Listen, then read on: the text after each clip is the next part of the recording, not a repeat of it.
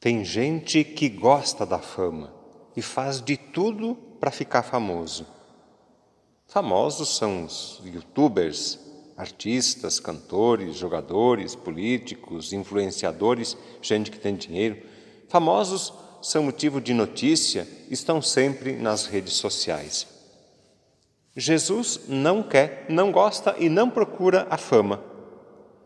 Porém, aquilo que ele diz e o que ele faz é motivo de comentário entre as pessoas.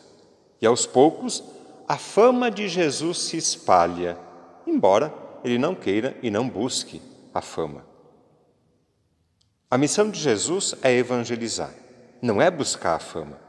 A nossa missão também é evangelizar. Evangelizar é anunciar o Evangelho. Evangelizar é anunciar boa notícia. Não é fazer fofoca e nem espalhar boatos ou fake news. Isso não é evangelizar. Evangelizar é espalhar uma boa notícia, notícia verdadeira, notícia que enche o coração de alegria e de esperança. Jesus evangeliza de duas maneiras pelas palavras e pelas ações. Aquilo que Jesus diz e faz é evangelho, uma boa notícia. As palavras e ações de Jesus manifestam a presença e a ação de Deus na vida e na história. Em Jesus, Deus fala e age. Esta é uma boa notícia, isto é evangelho. Jesus ensina, Jesus evangeliza com autoridade. A autoridade de Jesus tem dois fundamentos. Primeiro, a coerência entre aquilo que ele diz e aquilo que ele faz. Jesus é coerente e isso atrai, convence, cativa.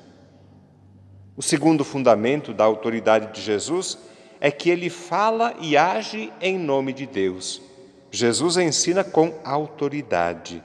Essa informação aparece duas vezes no evangelho que ouvimos há pouco.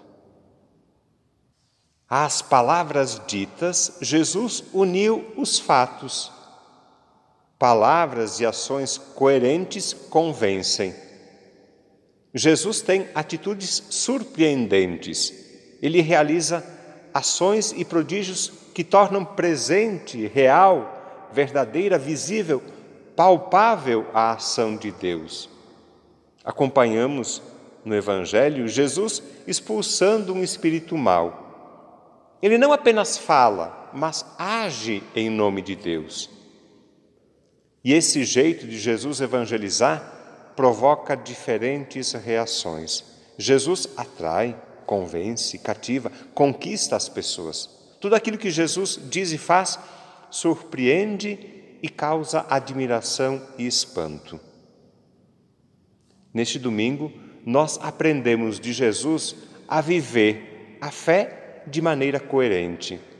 Não podemos dizer uma coisa e fazer outra. Isso afasta, assusta as pessoas. Não é possível acreditar em Deus e viver como se ele não existisse. Isso é incoerência. É preciso viver, é preciso agir de maneira coerente com a fé que nós professamos. Que Jesus nos liberte, então, dos maus espíritos, da incoerência, da mentira, da falsidade, da vaidade, do orgulho.